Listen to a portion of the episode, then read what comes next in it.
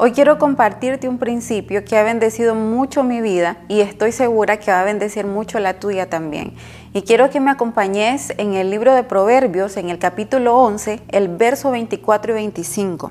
Hay quienes reparten y les es añadido más, y hay quienes retienen más de lo que es justo, pero vienen a pobreza. El alma generosa será prosperada, y el que saciare, él también será saciado. Nuestra mente nos dice, guarda, atesora todo lo que tienes, en otras palabras, retiene todo lo que pueda.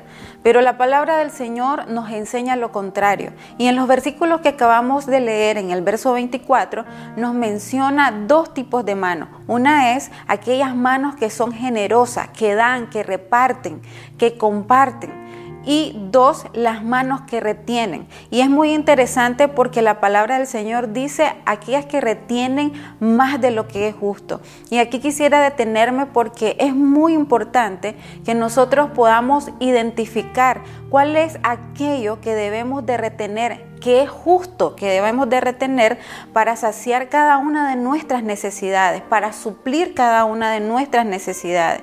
Pues en el corazón de Dios está el deseo de que seamos bendecidos, está el deseo de que no nos falte nada. En su palabra dice, amado, yo deseo que seas prosperado en todas las cosas y que tengas salud, así como prospera tu alma. Pero es muy importante poder identificar esto para también identificar cuáles son aquellas cosas que podemos usar para dar a los demás y poder ser de bendición.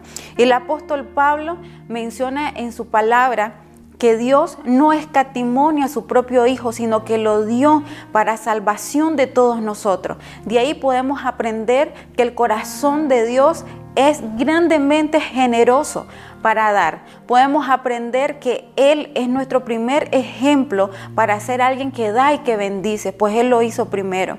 Así que hoy quiero animarte a que pongas en práctica este principio, que te va a bendecir a vos, a tu familia, a tu casa, pero también no solamente va a quedarse ahí la bendición, sino que va a salir hacia afuera. Y eso también va a volver, porque su palabra no vuelve vacía cuando la ponemos en práctica. Así que hoy deseo que la palabra del Señor se cumpla en tu vida, pero recuerda, como te dije anteriormente, ponerla en práctica. Que hoy seas bendecido y nos vemos pronto.